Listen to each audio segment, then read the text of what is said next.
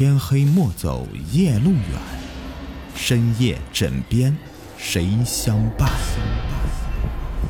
欢迎收听《灵异鬼事》，本节目由喜马拉雅独家播出。生灵第五集，没有舌头，声音又是从哪里来的？他突然想起曹壮说过的话，我对他的感觉只有一个，就是他全身似乎每一个地方都在说话，就像是身上长满了舌头一样。进来吧，声如鬼哭。左文思感觉被一股巨大的力量抛了起来，而此时墙上那道似有似无的血门正缓缓的打开。左文思在黑暗中醒来。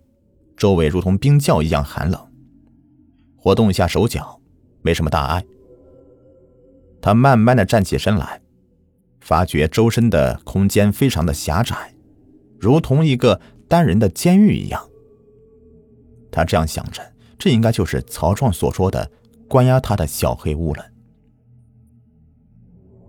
他仔细嗅了嗅，的确有种古怪的味道弥漫在空气里，说不出是什么味道。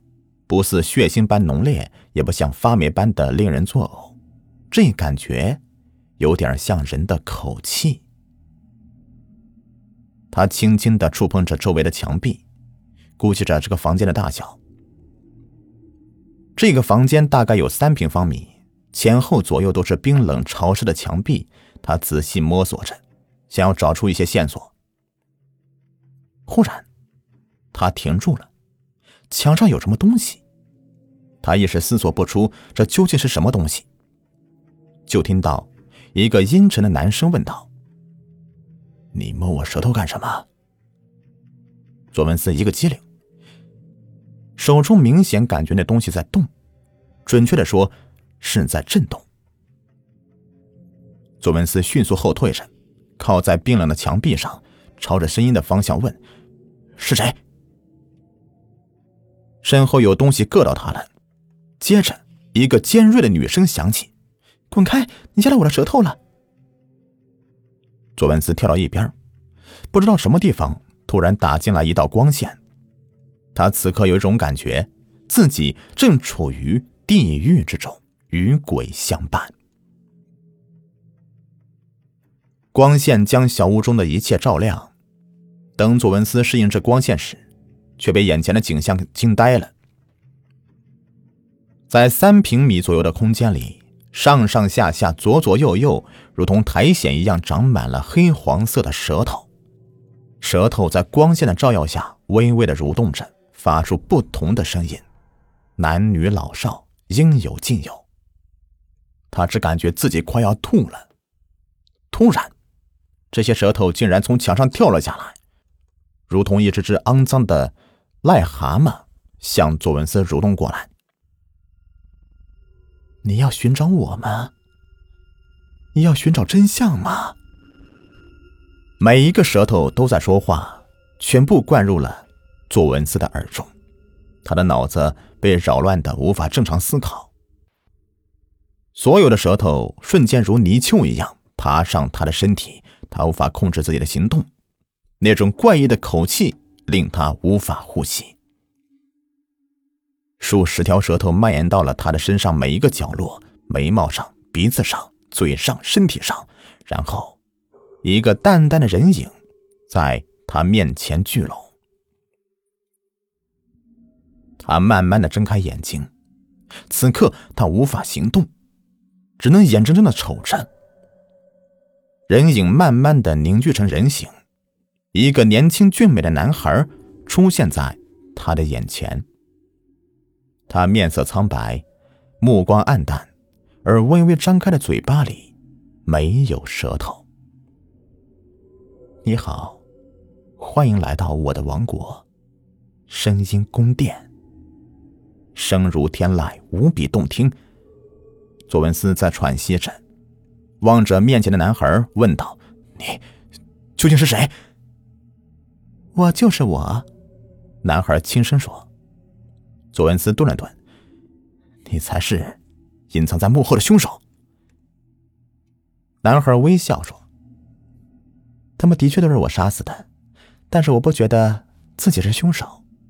相反，我觉得自己更像一个救世主，洗涤着肮脏的灵魂。残害生命这样的结果叫洗涤吗？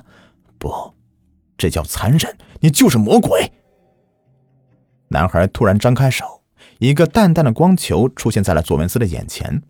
他只感觉眼前恍惚，跌进了一个虚无的世界里。佐文斯缓缓张开了空洞的双眼，一幕幕影像如同黑白电影一样的放映在他的瞳孔之上。第一幕出现在一个音乐教室里，一个俊美男孩站在音乐台上，高兴的吟唱着一首歌曲，十分动听。在场的大多数人都已经开始鼓掌，但有几个高大男孩却愤怒的注视这个男孩。男孩身后。一脸自豪的音乐老师拍拍他的肩膀，赞扬道：“好，尹华，只要以这个水平，今年校内的歌唱比赛冠军非你莫属。”佐文斯认出这个老师，他是方正。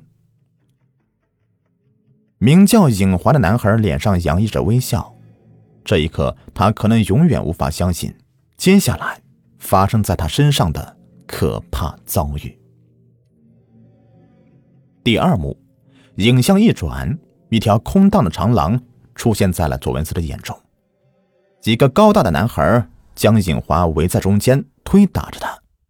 一个男生阴冷地说：“你真低贱呢啊！以为自己会唱个歌就了不起了啊？见了我竟然连招呼都不打了，但见了女孩却像饿狼一样。我呸！我最讨厌你这种小白脸了。”男生们围住尹华，不让他逃脱，开始在他身上淋小便。尹华挣扎着，脸上被踹了无数脚。这时候，方正出现了，他制止他们，然后拉着尹华来到了音乐教室一个放置器具的储物室，给尹华涂上了药。方老师，你你说我怎么办呢？他们威胁我，不让我以后再唱了，我到底该怎么办？方正安慰着尹华。你喜欢唱歌吗？喜欢，我从小就喜欢唱歌。尹华点头说道：“那就不要放弃。那些小混混以后再找你麻烦时候，你就过来找我，我一定帮你对付他们。不过你要答应我，不能放弃，明白吗？”方正的目光灼热，尹华茫然的点点头。第三幕场景来到了学校操场。千余名学生围坐在搭建而成的歌唱台下，台上拉起了一个巨大的横幅：“欢迎省教育局各位领导莅临 S 市城北二中第一届校园歌唱比赛现场。”主席台上的嘉宾席上坐着几个有模有样的中年人。歌唱比赛持续进行着，左文思看到了坐在台下最前面的方正，但没有看到尹华。台上一位戴眼镜的胖子把方正叫了过去，面色不悦。方正从台上下来以后，没有继续观看比赛，而是直接走了。方正在音乐教室下的长廊里找到了昏迷的尹华，尹华被扒光衣服，方正拼命的摇晃着他。尹华苏醒，他哭着说：“是那几个男孩打晕了他，还抢走他的衣服，不让他参加歌唱比赛。”方正却像疯子一样拼命摇晃着尹华，大喊：“你这个小混蛋，你知不知道你坏了我的大事？”原来，方正早在一次全国比赛中伤了自己的嗓子，这一辈子都无法再歌唱了。他把所有的希望都寄托在了这个音乐神童尹华的身上，本想着可以靠他继续自己的唱歌事业，以台前转为幕后，成为一位受人敬仰的音乐老师的。